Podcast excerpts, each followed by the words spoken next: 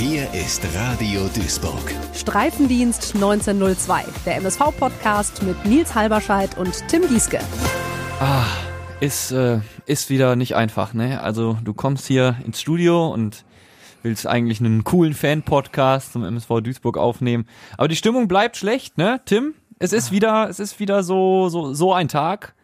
Wir stehen vorm Spiel, wie immer, bei jeder Folge Streifendienst 1902 und dürfen erstmal auf eine Niederlage schauen. War jetzt nicht immer so, da war ja das Spiel gegen Halle nochmal dazwischen, äh, wo wir dachten, der Negativfluch ist gebrochen. Der MSV bleibt dann aber dann doch zuverlässig schlecht. Wir schlucken drei Tore gegen Elversberg, schießen keins. Und jetzt dieses Ding gegen Dortmund 2. Ähm, ich darf mal kurz mein Handy zücken ähm, und die Nachricht vorlesen, Tim, die du mir geschrieben hast am Spieltag. Darf Ja. ich vorlesen? Ja, mach. ich muss mal kurz Ja. hier meinen Bildschirm entsperren. Eine Sekunde bitte. Ähm, das ist, ähm, ich habe mich ganz ähnlich gefühlt. Warte mal, ich muss kurz den Chatverlauf suchen.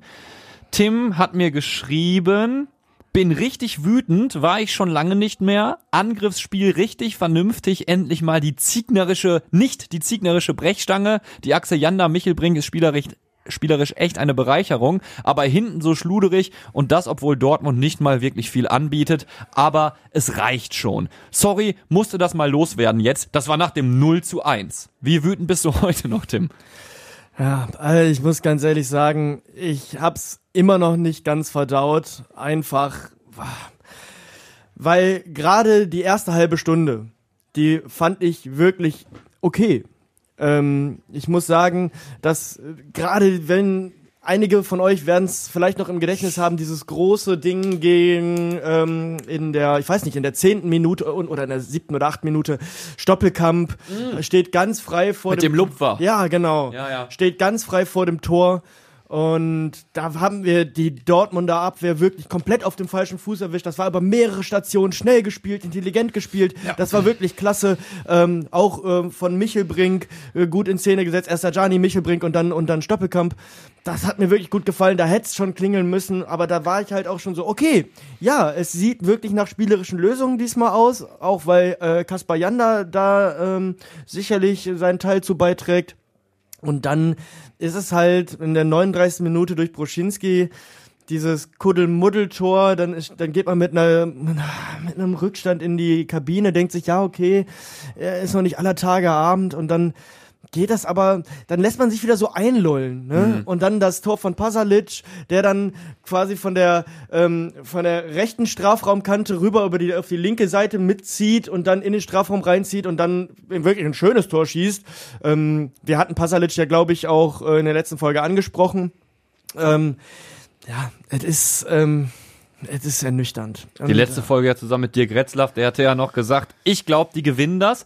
Und ich hatte das Gefühl, die Mittel waren ja auf dem Platz. Ne? Also wenn wir, lass uns noch mal ein bisschen auf die, auf die Aufstellung, auf die Startaufstellung schauen. Ich meine, du hattest Sänger und Mai wieder, also die beiden äh, gesetzten Innenverteidiger. Da war ich schon mal wieder glücklich, dass ich die sehe. Dann hast du ähm, Kölle wieder links, ja, und Rolf Felscher, der zurückkam. Da gab's ja auch schon ähm, im Vorfeld seiner Rückkehr kritische Worte. Vor seiner Verletzung war der ja auch nicht so geil auf dem Platz unterwegs. Hat's, finde ich, aber auch eigentlich gut gemacht über weite Teile des Spiels. Wo war die Schludrigkeit dann, deiner Meinung nach? Was, was, was, also, weil eigentlich, das ist ja unsere neue, stabilisierte, etatmäßige Abwehr, gut, minus bitter, ne? Ähm, aber ich finde, Rolf Felscher alleine war es ja jetzt nicht schuld. Der hat's eigentlich sogar ganz solide gemacht. Ja, ich fand halt, dass wir, dass wir dann in der, in der letzten Konsequenz, gerade was das, ähm, was das Tor anging, das 1 zu 0 von Bruschinski, dass wir da einfach keinen Impact hatten. Ähm, dass wir häufig dann nicht klare Klärungsaktionen bekommen. Das, das, das war halt das, dieses typische Kuddelmuddeltor so ein bisschen. Und außerdem muss man auch sagen, äh, den Jinma haben wir auch ein paar Mal nicht äh, in den Griff gehabt. Der, der andere Stürmer. Da, da gab es auch schon ein, zwei gefährliche Situationen. War der nicht, der war doch einmal allein auch durch. Ja, der war einmal durch und dann hat, dann hat Müller, dann hat Müller gerettet. ja. Ähm, wir hatten ne, solche so, solche Situationen, ähm, ja, können mal passieren, wenn man hoch presst, wenn man hoch an, anläuft. Da, da habe ich mehr Verständnis für als für so, ja, ähm, für diese, ähm, ja, für diese Tore, die im Strafraum, wo ein bis zwei Minuten ähm, quasi der Ball nicht rausgeht. Ja, Wuppertal nach wie vor hartes Pflaster auf jeden Fall für den MSV Duisburg. Ja, es, ble es bleibt dabei. Wenn man sich so anguckt, was, was äh, vor der Vierer Abwehrreihe los war, auch da eigentlich alles ja wieder hoffnungsvoll, ne? Wenn man, wenn du dir nur die Startaufstellung anguckst, du hast äh, Bakker und Janda, Doppel 6, hammergeil, ja. Und dann fand ich auch eigentlich die Idee gut, zu sagen, Michel bringt ZOM, ja, und dann Ajani und Stoppelkamp auf Außen, Buadus, ja, gut, ne? War klar, dass er ihn wieder bringt. Ähm, und du hattest ja auch Chancen. Ist das einfach, ist das jetzt einfach mal wieder so ein klassischer Fall von Spielglück? Ich, ich versuche mir das ja dann immer irgendwie nachträglich noch zurechtzulegen mit so ein paar Tagen Distanz dazwischen. So fehlendes Spielglück dann am Ende, weil du hast ja deine Chancen, machst sie aber nicht. Ist das, oder ich bin dann, denke natürlich schon mal wieder an irgendwelche Flüche. Ja, die mhm. Ritualabteilung im Kopf geht da bei mir ja. auf. Also, was ist das jetzt? Elversberg brauchten wir ja nicht drüber reden. Da hatten wir einfach nicht die, da, ne, also wir hatten einfach keine Chance gegen Elversberg. Ne? Wenn du siehst, wie die sich im Pokal jetzt trotz mhm. aus wieder gegen Bochum geschlagen haben, weißt du auch, warum wir keine Chance hatten, ja. Aber das war ja gegen Dortmund nicht der Fall. Ich habe jetzt kein Spiel gesehen, wo ich dachte, ah ja, ja, hier brennt's aber lichterloh. Weißt du, was ich meine? Nee, die haben das einfach nur geschickt gemacht. Die haben das Ergebnis, die haben mit dem 1, mit der 1-0-Führung äh, im Rücken haben sie geguckt, was wir anbieten. Das war dann leider wieder überschaubar. Ja. Ähm, ne? Da fällt mir jetzt auch keine große Chance an, wo wir sagen würden, der hätte, also außer halt in der ersten Halbzeit die angesprochene Chance von Stoppelkamp, sage ich, habe ich jetzt nichts auf dem Zettel, wo ich sagen würde, oh Mann, da hätte es eigentlich mhm. dann auch zum zweiten Mal eigentlich hätte klingeln, da hätte es klingeln müssen. Ja. Und dann verwaltet Dortmund mit, mit der Einzelführung äh, clever, geht dann mit der, geht dann ähm, zum ähm, beim na, beim 2-0 in der 67. Minute durch Pasalic war dann dann wirklich so ein wirklich so ein Bruch zu spüren. Dann musste Dortmund, da musste Dortmund dann einfach nur noch clever nach vorne verteidigen, gucken, dass wir dass sie selber ihr äh, Offensivspiel nicht komplett einstellen, das haben sie nicht getan, haben uns weiter hinten beschäftigt. Ja, und dann, das reicht dann schon gegen uns. Leider. Das ist äh, eine sehr ernüchternde Aussage. Das reicht dann schon gegen uns. Und ich meine, wenn wir auf die Tabelle schauen, kannst du natürlich immer noch sagen, wir sind ja eigentlich im im Soll, ich, also sehr optimistisch formuliert, sind wir noch im Mittelfeld der Tabelle, aber im unteren Mittelfeld schon deutlich. Und es, ich meine, es fehlt nicht viel. Ne? Wir gucken mal auf die, auf die direkten Abstiegsplätze. Gut, Bayreuth neun Punkte, Erzgebirge äh, 10, Hallischer FC 10, Zwickau 11. Wo stehen wir? Auf Platz 12. Mhm. Denkt man sich jetzt erstmal, okay, da ist ja noch viel, viel Platz, aber mhm. mit 14 Punkten und in dieser Form aktuell, ne? Ja, ja Fünf ja. Spiele, vier Niederlagen. Auchi, Auchi. Um das mal in Kindersprache zu formulieren. Da fehlt ja nicht viel. Verlier jetzt, die anderen spielen gegen uns und du bist mittendrin im Abstiegskampf. Gerade die Tendenz, die wir in den letzten Spielen gezeigt haben. Ne? Halle müssen wir da mal rausnehmen. Halle ist da sicherlich vielleicht eine Ausnahme, aber gerade die Tendenz, die wir in den letzten Spielen gezeigt haben, da sieht's doch schon klar danach aus, wo müssen wir, wo ordnen wir uns da jetzt ja. demnächst ein. Und wir haben es ja auch schon mehrmals angesprochen, es geht nicht darum, dass wir jetzt nach oben schielen, ne? sondern dass man sich einfach nur als Duisburg-Fan wünscht, im, im kontrollierten Mittelfeld rumzuhängen und einfach mal eine stressfreie Saison zu haben und nicht noch im nächsten Frühsommer Puls von 180 zu haben, wenn man ins Stadion geht, weil man sich ich denkt. Es, ich kann es auch nicht mehr. Ich habe da keinen Bock mehr drauf auf die Scheiße, ey. Ich meine, sind ja auch genug Leute nach Wuppertal gefahren. Du gehst da wieder mit Hoffnung hin ja, und kehrst dann von dieser Auswärtsfahrt auch wieder äh, zurück und hast dann ja diesen Blick den du im Moment hast, wenn du auf die Tabelle wirst. Viel ist nicht mehr, auch wenn es im ersten Moment danach aussieht, als sei man noch so im unteren Mittelfeld. Ähm, das sieht ganz schnell anders aus. So, jetzt trittst du an gegen einen Tabellennachbarn, gegen Viktoria Köln. Da reden wir sofort drüber.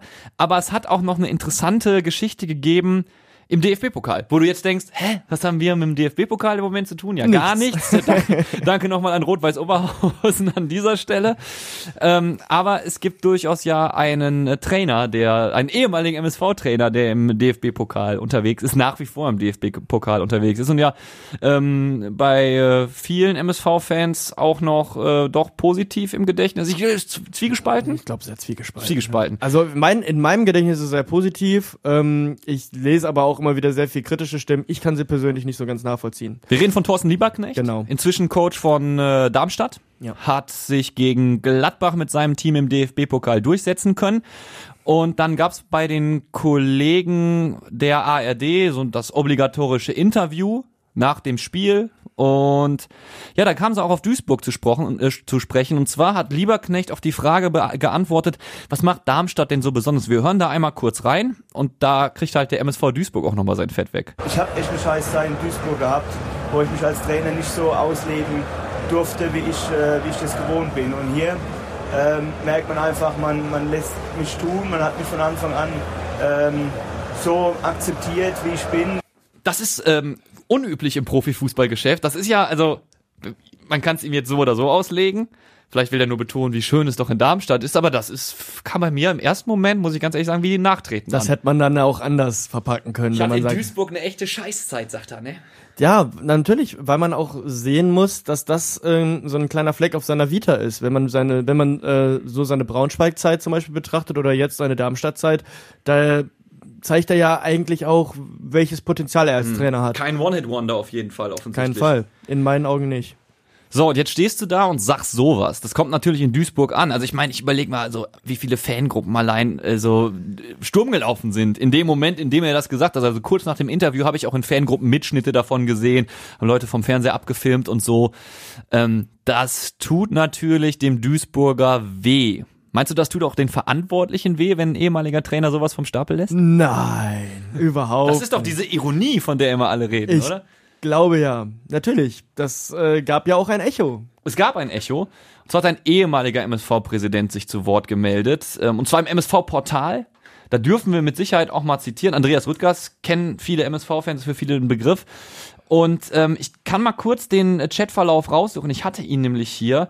Ähm, Er schreibt, also Thorsten Lieberknecht, um das nochmal kurz zusammenzufassen, zu, äh, zu- zusammenzufassen, hat ja gesagt, äh, ich durfte nicht so machen, was ich will beim MSV. Ich wurde in meiner Entfaltung sozusagen gestört und deshalb konnte ich die PS nicht auf den Rasen bringen, mehr oder weniger. So und ähm, ja, ähm, ein äh, User schreibt dazu, dass äh, das ganz deutlich zu sagen sei, dass Thorsten Lieberknecht bezogen auf seine Zeit beim MSV ein Lügner ist, dass das nicht so stimmt, dass ihm sozusagen erst die Freiheit genommen worden ist, als es sportlich schon nicht mehr lief.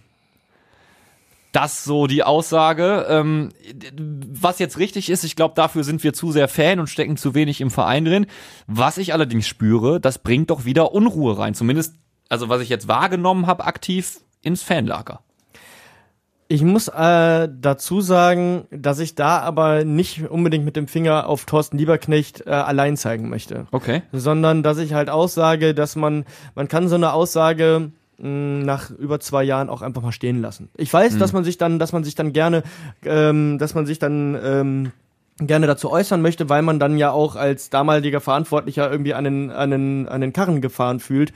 Aber ähm, ich bin mir, ich bin mir da, ich bin trotzdem muss ich ich muss einfach sagen, ich habe das ich hatte das Gefühl auch, dass man dass man äh, Lieberknecht schon die Flügel gestutzt hat und dass das auch ne wir reden über die Saison, wo es dann nach Corona wo, wo nach Corona gar nichts lief. Ja. Ähm, da- das, das ist nicht nur auf Lieberknechts Mist gewachsen. Und wir reden ja dann hier von Gefühlen, müssen wir mal ganz vorsichtig sein. Ne? Also was in dieser Blackbox wirklich passiert ist, das weiß ich nicht, das aber, weißt du nicht. Aber ganz ehrlich, jetzt den, dann die zwei Jahre danach betrachtet, ne? Okay. Ne, da, so, da kannst du mir doch nicht erzählen, dass es dann, man, man schießt lieber Knecht ab, Hm. ne, dann werden weitere Entscheidungen getroffen, es werden andere Spieler geholt, noch über zwei Jahre, Ja. und wir sind doch jetzt wieder an einem Punkt, wo wir sagen, oh, es geht jetzt wieder Richtung Abstiegskampf, Ja. und das jetzt seit verdammten über zwei Jahren, ne, seit wir das letzte Mal irgendwie ein bisschen am Aufstieg geleckt haben in der Corona-Saison. Ähm, da kannst du mir doch nicht erzählen, so. Ne, Ich wollte nur sagen, ne, dass wir hier spekulieren, Da stinkt doch, da stinkt doch der Fisch, da stinkt doch der Fisch, da stinkt doch der Fisch vom Kopf her. Und, und dieser und dieser Kopf ähm, und dieser Kopf ist bestimmt nicht nur Ivo gewesen. Hm. So und mehr möchte ich dazu nicht sagen. Ja, okay, das ist eine Interpretation, die man ja durchaus, äh, durchaus mal hinstellen darf. Und es ist ja nun wieder so, also die Gefühlslage ist ja wie in den vergangenen Spielzeiten. Also dieser, dieser, dieser coole Start, dieser gute, einigermaßen gute Start, der ist halt nun mal komplett verpufft inzwischen. Ja, und jetzt gucken wir auf die Pressekonferenz vor dem Spiel gegen Viktoria Köln am Samstag. Da siehst du dann Thorsten Ziegner, der natürlich mit seinen O-Tönen auch so ein bisschen rotiert. Ne? Also das geht alles so in die Kategorie, ich habe mal hier einen rausgesucht, äh, Verspüren Unzufriedenheit. Nee. Also wir verspüren lediglich eine Unzufriedenheit, ja, und die geht uns ja alle was an. Ja. Ähm, wir als, als äh, sportliche Verantwortliche, ähm, inklusive des gesamten Staffs, ähm, die gesamte Mannschaft, wir sind natürlich mit den letzten Spielen äh, nicht zufrieden. Ja, vor allen Dingen mit den Ergebnissen nicht zufrieden, aber es ist keinerlei Unruhe weder äh, innerhalb der Mannschaft noch äh, innerhalb des Vereins zu spüren. Äh, ja, das ist halt Phrasen, phrasig, ne? Ja, äh, ihr verspürt eine Unzufriedenheit?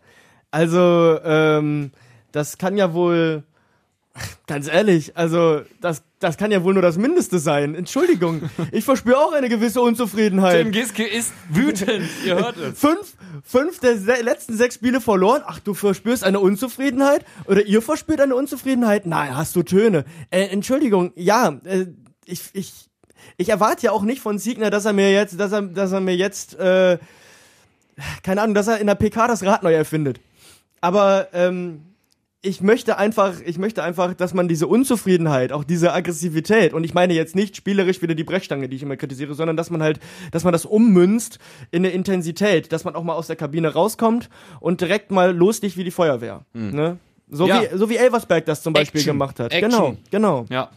Ja, du wirst jetzt natürlich, als Mannschaft hast du ja auch die Situation im Stadion wieder, du wirst, äh, du weißt, da kommst du jetzt raus zu Leuten. Schätz mal, wie viele werden es wohl sein? Morgen es wird ein schöner Tag. Ja, stimmt, Sonne, soll, soll, soll Ähm, sonnig werden, ne? Boah, geb, ich geb dem Ganzen 8000 Zuschauer. Okay. Sagen wir mal, du kommst raus zu 10.000, ja? So, und du weißt aber ganz genau, die 10.000, die wollen wirklich was sehen, ne? Also, wenn du jetzt keine Reaktion zeigst auf diese Niederlagen in letzter Zeit, dann wird's wieder ungemütlich. Juckt die das? Ich, ich denke, ja. Ne? Also, wie, wie Und könnte es anders sein? Genau, aber das schon. Aber ist das eher Druck, positiver oder negativer? Ich, ich, manchmal habe ich auch das Gefühl, dass es dann in der letzten Saison zu viel Last auf den Schultern war. Man weißt muss du? sich dann ja fragen, ähm, dieses leidige Thema, gibt's dann, gibt's dann für manche diese Kriegsflashbacks irgendwie der letzten Ja, zwei ja, Saisons ja, bei einem, bei einem. Bacalords, ähm, bei einem, bei einem Stoppelkamp, ähm, wird dann, wird, ne, wie du das angesprochen hast, wird dann die Last wieder zu groß, wenn dann wieder gepfiffen wird. Das könnte ich mir halt schon vorstellen. Angenommen, Viktoria schießt wie Elversberg ein frühes Tor. Ja. Ähm, da möchte ich nicht, da möchte ich nicht in der Haut ähm, eines Duisburg-Spielers stecken. Wirklich nicht. Dann gibt's nämlich schon zur Pause Pfiffe. Also Ja, ich meine, wir, safe. wir sind das Safe. Publikum häufig, ne? Wir wissen, wie es halt abgeht in der pfeife, Kurve. ich kann das auch gar nicht Ich so mach- gut, aber ich pfeife, Nee, ich- ich pfeife nie, aber ich buhe auch nicht. Nee, ich mach das ich wende auch mich nicht. einfach nur bestürzt Ja, ab ich bin dann eher so ein arme Verschränker. Ich Ja, schüttel ja, dann mit genau. dem Kopf so, ich, also und trinke noch 15 Bier, so ungefähr. Mann, wir machen das mit uns selbst aus. genau. Aber äh, auch das ist ja keine Lösung auf Dauer. Ich würde einfach mal gerne 15 Bier zur Halbzeit trinken, weil die, steht die so 3-0. geil, Ja, ja, so genau, ja. Das würde ich schon kaufen. So, wir haben jetzt äh, mit Viktoria Köln einen Gegner, der noch gar nicht so richtig vorgestellt worden ist in dieser Folge. Komm, sag mal, Onkel Kobi, was ist los? Onkel Kobi erklärt den nächsten Gegner. Also, unter den Kölner Clownstruppen ist die Viktoria nach dem FC und der Fortuna die erfolglose Nummer 3 in der Domstadt. Sowas wie Frankensteins Monster unter den Fußballvereinen. Zig kleine Pisselsvereine aus Kölner Stadtteilen wurden in den Topf geschmissen, einmal umgerührt und raus kam das unappetitliche Geschöpf namens FC Viktoria Köln. 2010 gegründet hat der Traditionsverein kaum mehr als 600 Mitglieder. Zum Vergleich, die Viktoria hier bei uns aus Buchholz hat circa 550 Vereinsmitglieder. Mit seinem Motto trägt der Verein auch noch wissentlich zur Bildungsmisere unter Jugendlichen bei. Viktoria, das V steht für Fußball. Meine Herren, kein Wunder, dass Kölner Kinder kaum besser schreiben können, als die Viktoria Fußball spielt. Das V steht für Verlierer. Acht Spiele ohne Sieg, ist ja lächerlich. Also, wir haben auch fünf der letzten sechs Spiele verloren. Ja, auch nicht besonders gut. Ne? Immerhin nur ein Spiel zu Hause in der Schauenslandreisen Arena verloren. Wäre schon peinlich, wenn es gegen Köln jetzt die zweite Pleite zu Hause gibt. Das V steht für Fußball. MSV, das S steht für Siegen. So, Jungs, auf geht's. Das war ja ein Hauch von Optimismus. Ja, unglaublich. Okay, seriöse Einschätzung natürlich wie immer. Ähm, ich finde das ja immer, ich freue mich, so ein bisschen Schadenfreude habe ich immer und dann wird mir immer erledigt vom nächsten Gegner. Ich denke mir so, ja, vielleicht sollten wir, vielleicht ist ja kein, echter Hochmut, ist ja immer ein Zwinker, zwinkerndes Auge dabei, ne? das geht schon. Jetzt zu seriöseren Einschätzungen, zu, also wirklich seriös und vor dem Fachmann. Wir hören mal, was äh, Thorsten Ziegner zum Spiel äh, gegen die Viktoria vorher sagt. Ich glaube, wir tun gut daran, äh, jetzt nicht äh, eine, ganze Menge Spiele oder einen Block zu nehmen, sondern jedes Spiel einzeln zu betrachten. Und jetzt haben wir am Wochenende äh, ein Spiel, wo wir glauben, dass es auf Augenhöhe stattfindet, wo wir eine gute Möglichkeit haben, ähm, mitzuhalten, auch das Spiel zu gewinnen. Und ähm, wenn wir das getan haben, bereiten wir uns aufs nächste Spiel vor. Ähm, ich glaube, das ist jetzt wichtig in so einer Situation, jedes einzelne Spiel fokussiert zu betrachten und sich bestmöglich darauf vorzubereiten. Wenn du das hörst, was ziehst du daraus als MSV-Anhänger? Nichts. Ja, ne, das ist für mich auch schwer mit sowas. Auf der anderen Seite, man muss das vielleicht fair einordnen. Ich meine, was soll er sagen? Ich sehe das ja immer Ja, wieder, nein. wie der, wie, wie abgefuckt der an der Seitenlinie steht, der Mann. Ja, ich denke auch, dass er andere Töne anschlägt, wenn er vor der Mannschaft steht. Das denke ich aber mal ganz stark, ja. Es geht schon ähm, natürlich äh, dieses, ja, wir gucken von Spiel zu Spiel. Ähm, klar, was soll er jetzt auch sagen, wenn fünf der letzten sechs Spiele ähm, ja verloren wurden? Ja. Ne? Wie ähm, natürlich sagt man dann, äh, was was bringt es, was was bringt es, ähm, nach hinten zu gucken, wo wo alles brennt. Ja. Jetzt kann man ja, man muss jetzt auf jeden Fall mit der Situation arbeiten. Ja. Ich finde aber, dass er halt ähm, hier spricht er von der Mannschaft auf Augenhöhe. Wir hat er hat vor zwei Wochen hat er hat er ähm, gegen Elversberg hat er gesagt, da kann man nicht. Da haben wir auch mit De Gretzlaff drüber gesprochen. Da gegen so eine Mannschaft kann man nicht gewinnen. So gegen, gegen so eine Mannschaft aus so einer Führungs äh, aus, oben aus der aus der aus der oberen Etage. Ja. Ne? Da, da, da denke ich, Ja, gut. Ne? Dortmund war doch Dortmund war doch auch mindestens Augenhöhe. Also also jetzt, wenn man es jetzt na, im, im, im Aber mit Elversberg hat er ja, wenn man das, also wenn du siehst, was die macht, hast, hat er ja eigentlich recht.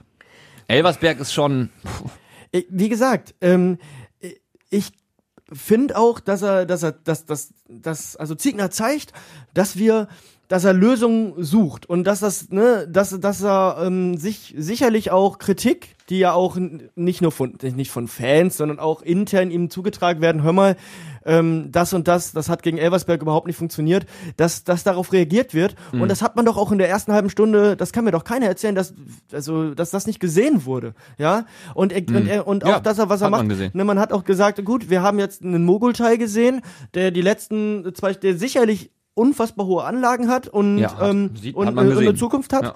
Aber äh, er wollte ihn nicht verheizen und hat ihn dann wieder rausgenommen und mir hat die Seite ähm, ähm, über, über Fälscher hat dann recht gut gefallen und mir hat auch Ajani zumindest in der ersten halben Stunde gefallen. Am Schluss war es dann leider wieder, wie gesagt, wir haben mit Ajani und Buradus haben wir wirklich zwei Leute, die dann auch vorne stehen, ähm, die absolut im Formtief sind. Ne? Das ist, das, äh, ich, wie man das als Trainer löst, ich kann es dir nicht sagen. Was ich aber gesehen habe, ist, dass mehr spielerisch aufs Parkett gebracht wurde. Aber ich sage auch, dass wir jetzt einen Gegner ins Stadion bekommen, der auch immer spielerische Lösungen sucht. Ne? Also ich weiß nicht, da können wir jetzt ja gleich mal zu kommen. lass uns drüber reden. Viktoria Köln, drei Siege, fünf Unentschieden, vier Niederlagen, aber auswärts erst ein Dreier. Ja, klar. Also, die haben wirklich eine riesen Durststrecke jetzt hinter sich. Acht Spiele ohne Sieg, das ist eine Hausnummer. Ähm, man muss aber dazu sagen, dass wenn man jetzt so ein, wenn man jetzt, wie Ziegner es auch gerade so schön sagte, so einen kleinen Block nimmt und die letzten fünf Spiele nimmt, da hat ähm, die Victoria zumindest nur zweimal verloren und wir viermal. Ne? Die haben ihr letztes, die haben ihr letztes äh, Spiel verloren, aber die haben auch in den letzten fünf Spielen drei Unentschieden geholt. Ne? Ähm, die versuchen immer spielerische Lösungen ähm, heranzuschaffen. Ähm, sind unfassbar passintensiv. Die sind auf Platz eins in der Liga, was Pässe angeht. Als ich die Statistik gelesen habe, habe ich gedacht, oh wow, das ist das, ähm, also mir als so als Fußballästhet, das geht doch, wenn man sowas liest, geht doch runter wie Öl eigentlich. Ja, 407 Prä Pässe im Schnitt pro Spiel, das ist eine Hausnummer. Wir als MSV äh, spielen im Schnitt 301 Pässe und sind damit auf Platz 18. Also in der Abstiegszone, was, was Passspiel angeht. Was halt auch so ein bisschen ähm, Wasser auf meine Mühlen ist, wenn ich halt darüber nachdenke, dass ähm, wir häufig diese langen Bälle gespielt haben und dann versucht haben, auf dem zweiten Ball zu kommen. Und dann da versucht haben, in den Zweikampf zu gehen, anstatt wirklich von Anfang an äh, in, die, in, die, in die Spitze mit, mit Pässen und, und, und Steilbällen zu gehen. Ne? Da war viel, immer viel Langholz dabei in den letzten Spielen. Jetzt gegen Dortmund war es ein bisschen anders, aber gegen Elversberg hat man das zum Beispiel sehr deutlich gesehen. Und das spiegelt sich dann auch so ein bisschen, zumindest in unserer Platz 18, 301 Pässe gespielt Statistik wieder, finde ich. Ja. Und du hast bei Köln, das ist interessant. Also erstmal, ähm, Marcel Risse kennt jeder. Ja. Ne, ist, äh, spielt nach wie vor in Köln, nicht mehr beim FC. Hat Ne? vor zwei Jahren, ähm, glaube ich mal, das Tor des Jahres erzielt. Ne? Der war, äh, als er noch bei Köln gespielt hat, glaube ich. Ich glaube, er hat mal Tor, Tor des Jahres geschossen. Und der ist letztes Jahr dann, ähm, wollte in Köln bleiben, Ja. ist dann zur Viktoria gegangen. Die können ihn scheinbar auch bezahlen. Ich weiß nicht, wie sie da, wie viel Abstriche er da macht, aber Ah, vielleicht kriegt er irgendeine Kölsch-Pauschale noch oder Ja, so. vielleicht, So, ja. Kann ja sein, der haben dann Hahn oder was liegen, äh, haben dann Anschluss in der, in der Kabine. Kabine. Und der, hat das, der hat eine Kölsch-Flat, so zum Auslaufen der Karriere. Ja, Weißt du, genau. Für die dritte Liga. wird schon, wird schon reichen, genau. Aber davon abgesehen, ähm, auch, auch junge Spieler, Talente äh, bei, bei der Viktoria, ne? Ja, zum Beispiel deren Keeper, äh, Ben Voll, kam von Hansa Rostock.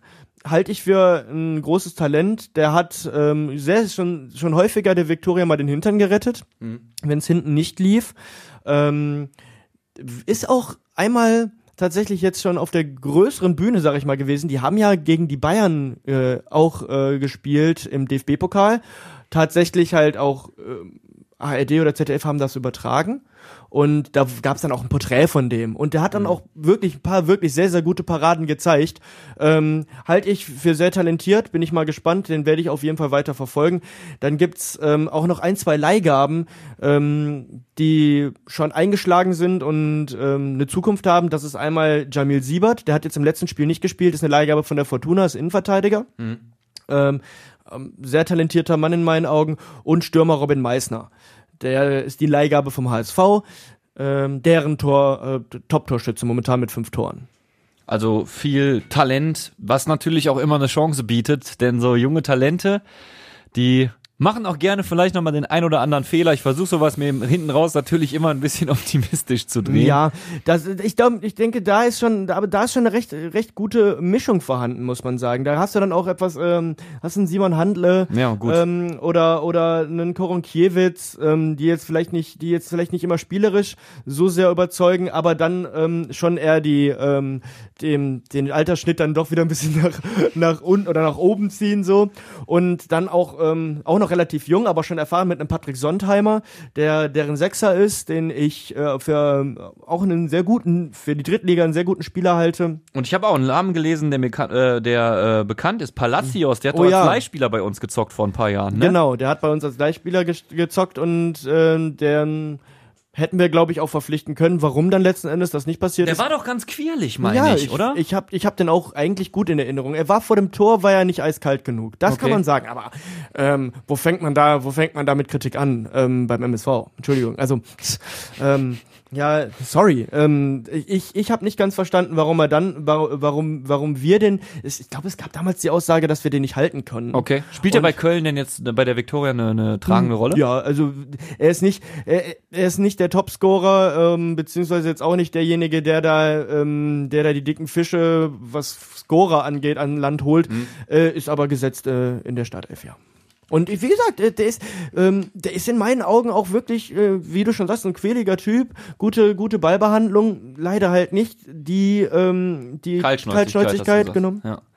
Aber Okay, ja. wenn wir versuchen, das äh, da so einigermaßen einen Strich drunter zu machen für, wir zeichnen ja heute am Freitag auf, Ja. für morgen, also für Samstag. Mhm.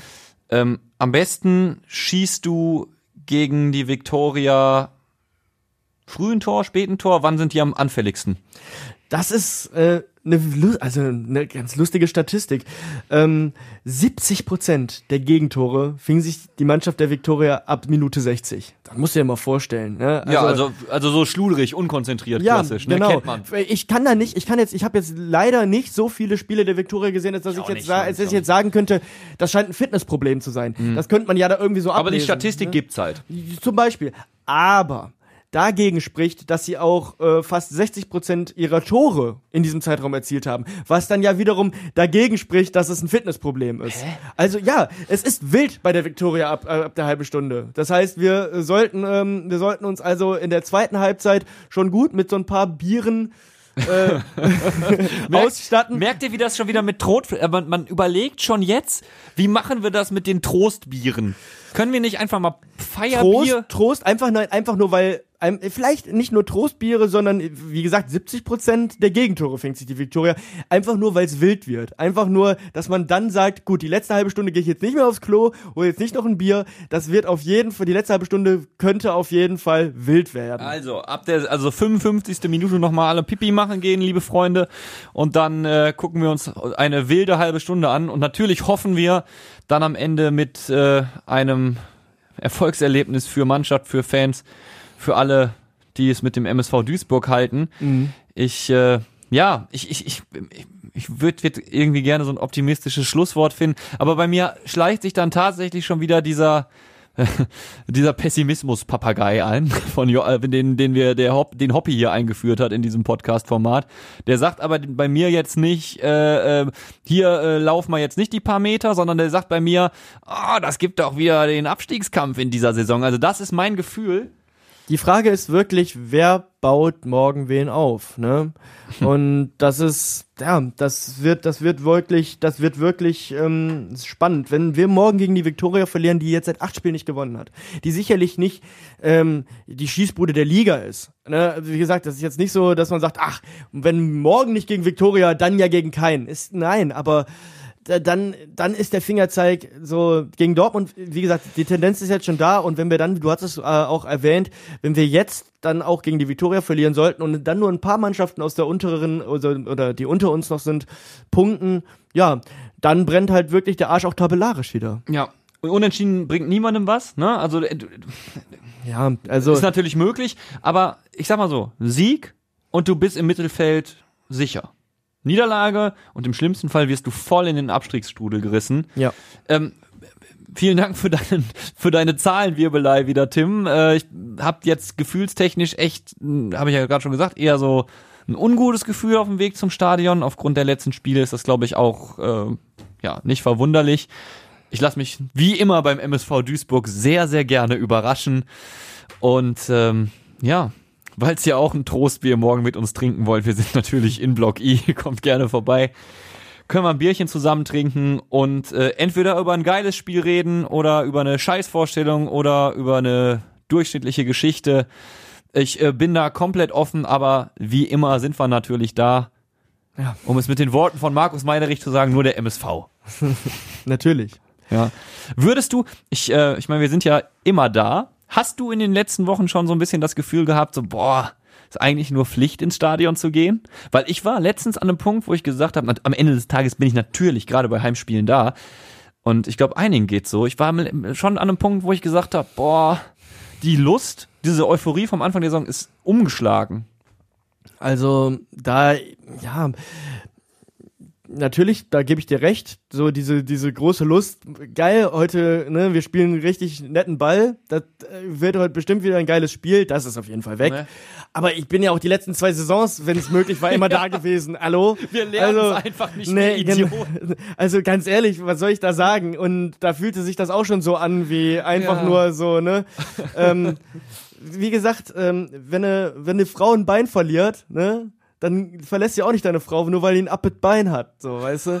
Und so ist das, so ist das, ne? So ist das mit dem Spielverein auch. Auch, ja, genau.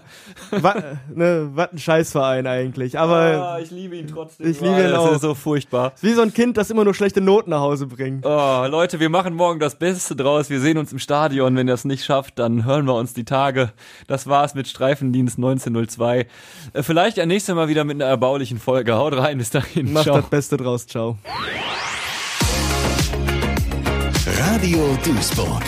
Streifendienst 1902.